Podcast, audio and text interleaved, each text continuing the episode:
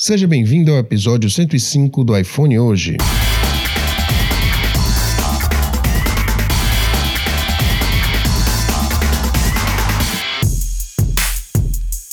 Hoje nós vamos falar sobre o Scrivener e sobre o OneNote. Semana passada eu fiz uma tentativa frustrada de migrar do Evernote. Eu estava com a minha assinatura expirando e só tinha a opção de renovar em dólar. E aí eu me lembrei de uma dica do Vladimir Campos a respeito de mudar o país do Evernote, da sua conta do Evernote. Isso não funcionava de forma nenhuma enquanto ele estava com a conta premium.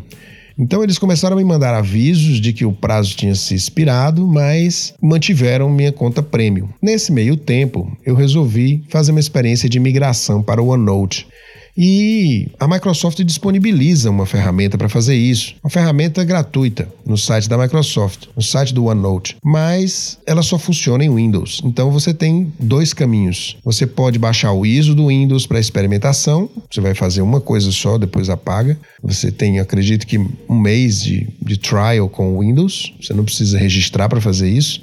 Só que você não vai instalar o Windows no seu Mac tendo só o período de, de avaliação, né? A não ser que você queira comprar o bicho, e não era, não era minha ideia. Então você pode fazer isso e virtualizar o Windows com o VirtualBox para fazer tudo gratuitamente. Tá? Dá um trabalho da moléstia, demora muitas horas, mas é possível. Eu peguei o caminho mais curto, que é adular um usuário de Windows. eu estava com a minha, minha netinha aqui, netinha torta, que é neta da minha esposa, com um problema no Windows dela, me ofereci para consertar e solicitei a ela fazer o procedimento do computador dela usando arquivos .enex, que são arquivos de exportação do Evernote. Então, o que, que eu fiz? Eu peguei o caderno específico do Evernote que eu queria exportar e eu peguei o caderno do Evernote que eu queria exportar para o OneNote, simplesmente exportei para o disco rígido, coloquei num pendrive, transportei para o computador dela e fiz a transição no OneNote. E aí comecei a experimentar as várias possibilidades de usar o OneNote com os dispositivos que eu tenho, no iPad, no iPhone e no próprio Mac. E o resultado, comparado com o Evernote, foi um pouco desapontador. O OneNote tem um funcionamento não linear, diferente do Evernote, que ele é uma coleção de documentos RTF, né? na verdade, documentos HTML, com formatação e anexos de vários outros tipos de documentos linkados nesse PDF, como se fosse para fazer o download, só que ele fica local caso você instale o Evernote na sua máquina, no seu computador. No caso do iPad e do iPhone, você precisa selecionar se quer todas as suas notas offline, no caso você ser premium, né?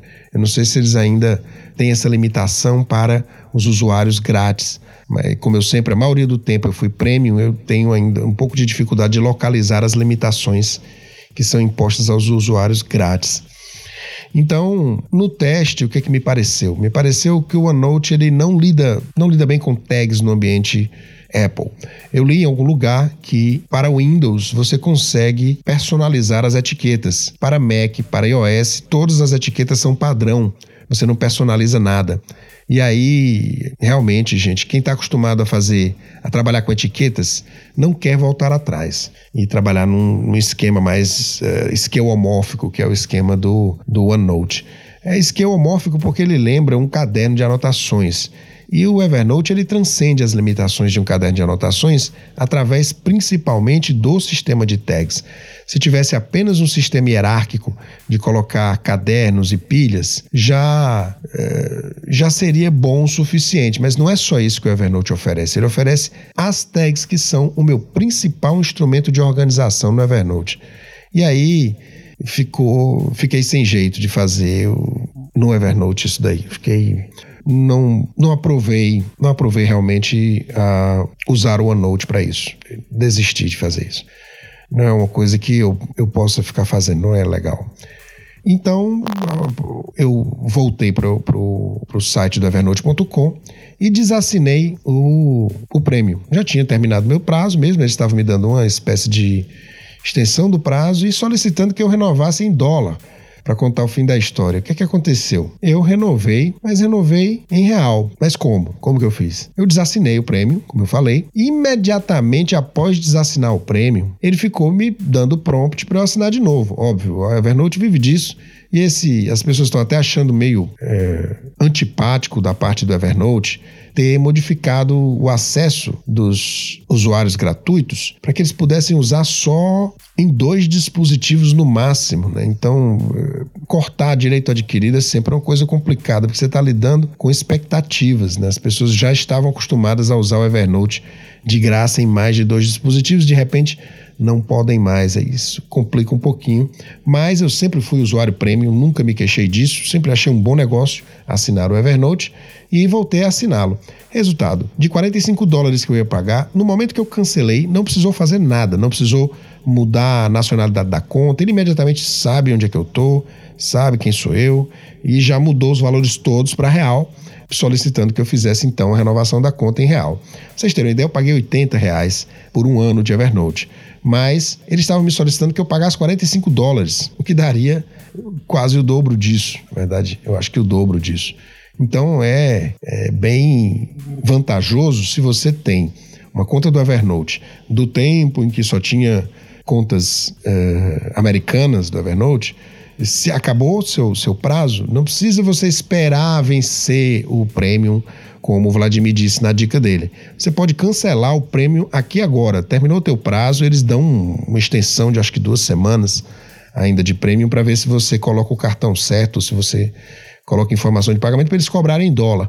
Se você desassinar, se você disser eu quero ser, não quero mais ser prêmio, imediatamente eles te oferecem um negócio em reais e você economiza 50%. Então, o que era, o que começou como um relato de experiência, termina sendo uma dica para você que usa o Evernote. Minha experiência com o Scrivener, ela foi frustrante. Na verdade, não é por causa do Scrivener exatamente, mas por causa da maneira que eu uso o Scrivener. Né? E escolhi esse episódio para relatar um pouquinho esses dois fracassos. O primeiro na tentativa de usar o OneNote no meu dia a dia e o segundo na tentativa de usar o Scrivener para iOS no meu dia a dia. Uma das coisas que facilita enormemente o meu uso do iOS, do, o meu uso do Scrivener para Mac, é que ele deixa todos os painéis suspensos diante da tela enquanto eu estou entrevistando um paciente. E isso é extremamente útil, porque eu tenho um modelo de 96 documentos, tá? um modelo do Scrivener, que é no Scrivener vocês sabem, um, um arquivo Scrivener, ele contém diversos documentos que são pedaços de texto ou seções do texto separadas em documentos. E ele tem uma enorme flexibilidade, a gente vai falar mais sobre ele nos próximos episódios e nós já estamos montando um curso hackeando o Scrivener, eu e o Cocatec, o Gustavo Faria. Mas antes disso, deixa eu te dizer, o Scrivener, como eu vinha dizendo nos outros episódios do iPhone hoje, é uma a melhor ferramenta para escritores desde a invenção do editor de textos eletrônico. É espetacular. Né? E para mim, que não sou um escritor profissional? Eu não trabalho. Um escritor profissional, o que, que ele faz? Ele cria ali um projeto do Scrivener, ele vai jogando material de referência na pasta Research, vai, vai enchendo aquilo ali de referência, vai montando o outline do trabalho dele, vai preenchendo o outline com as ideias dele, com o trabalho dele em si. Né? Ele, então, você incorpora no, no Scrivener projeto, é, planejamento e execução de um projeto literário, né? seja de ficção, seja de não ficção, artigo, científico, que for. Né? Mas ele é pensado tendo em vista os novelistas, né, que vão usar aquela função de. Eh, vão usar todas as funções do Scrivener, de, de fato. Não é o caso do meu trabalho. O que, que eu faço? Eu pego um questionário de 96 questões, coloco as perguntas todas no campo de sinopse, onde deveriam estar os resumos de cada coisa para ser escrita, né? É um outline para o escritor. Para mim, é uma referência. É uma referência para eu ficar conversando com o paciente, olhando para a pergunta, que pode ser feita de várias maneiras diferentes. E se eu ficar o tempo todo tentando me lembrar o que, que aquela sessão do meu questionário pede que eu pergunte, né? às vezes eu trabalho com pessoas bem simples e que eu preciso traduzir as perguntas de modo que elas entendam, para que eu possa registrar as respostas no campo uh, editor de texto. Né? Não tem como mesclar as duas coisas. Já tentei fazer em outros aplicativos, o único que tem essa separação lógica entre edição de texto e, e sinopse é o Scrivener. O Ulisses também tem, mas ele não mantém o, a coisa toda lá e a própria. É, o próprio a própria diagramação do aplicativo ela não é muito amigável para esse tipo de coisa porque ele mostra tudo de uma vez no painel, todos os documentos que você tem. E aí eu acho que fica meio confuso eu fazer várias, vários grupos de textos para. Não, no Scrivener é tudo mais simples. Eu trato uma pasta inteira cheia de documentos como um arquivo só. Né? Então isso simplifica muito o uso desse aplicativo. Mas quando eu fui usar a versão para iOS, eu me deparei com uma. A primeira coisa com a qual eu me deparei que, que é um obstáculo quase intransponível, é o fato de eu precisar ativar o, o inspetor para poder ver a sinopse o tempo inteiro. A cada uma das noventa e tantas questões que eu tenho que fazer para o paciente, eu teria que usar um atalho de teclado. Obviamente que eu, eu vou usar um teclado externo com iPad para fazer isso. Dá muito mais trabalho se eu fizer sem um teclado externo. Então, no teclado externo, eu tenho a opção de fazer um Command I. Se eu fizer um Command I, aparece. Mas eu tenho que fazer Command I 90 e tantas vezes. Alternar para o Numbers. É, colocar o score correspondente à resposta do paciente. Voltar para o Scrivener. E o iPad Air que eu tenho, que é o primeiro Air que foi lançado, ele sofre um bocado, ele tem um GB de memória ele sofre um bocado para reconstruir os programas quando você vai ficar alternando entre um e outro. De modo que eu perdi algumas vezes o foco no Numbers, perdi o foco algumas vezes voltando para o Scrivener. Não perdi nenhum documento, mas é um trabalho extremamente tedioso e chato de modo que o Scrivener não foi dessa vez que ele conseguiu, nem nessa versão, que ele conseguiu me capturar para a versão iOS. Vou continuar usando a versão iOS para escrever meu projeto longo de escrita, que é um trabalho que eu venho desenvolvendo há alguns anos. E está sincronizado lá. Quando me surge uma ideia, eu tenho sempre um dispositivo iOS à mão e nisso ele está trabalhando muito bem. O grande problema é isso para mim e também a questão da sincronização. A sincronização no Scrivener é feita via Dropbox e ele sincroniza o arquivo Scrivener como uma pasta. Uma pasta especial, naturalmente, mas uma pasta. De modo que todas as vezes que você abre o Scrivener, ele faz a constatação de que o arquivo está desatualizado, alguém atualizou em algum outro lugar, tá? eu mesmo, naturalmente, ninguém tem acesso à minha pasta. Aí o que, que vai acontecer? Ele vai baixar cento e tantos arquivos que estão contidos naquele. Ele vai sincronizar todos aqueles arquivos e isso pode demorar um bocado, dependendo do tamanho do seu projeto.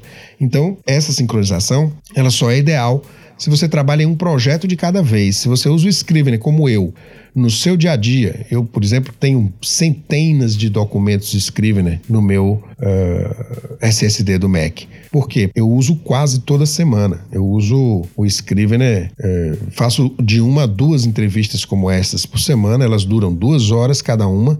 Eu fico umas três horas com o arquivo aberto ao todo.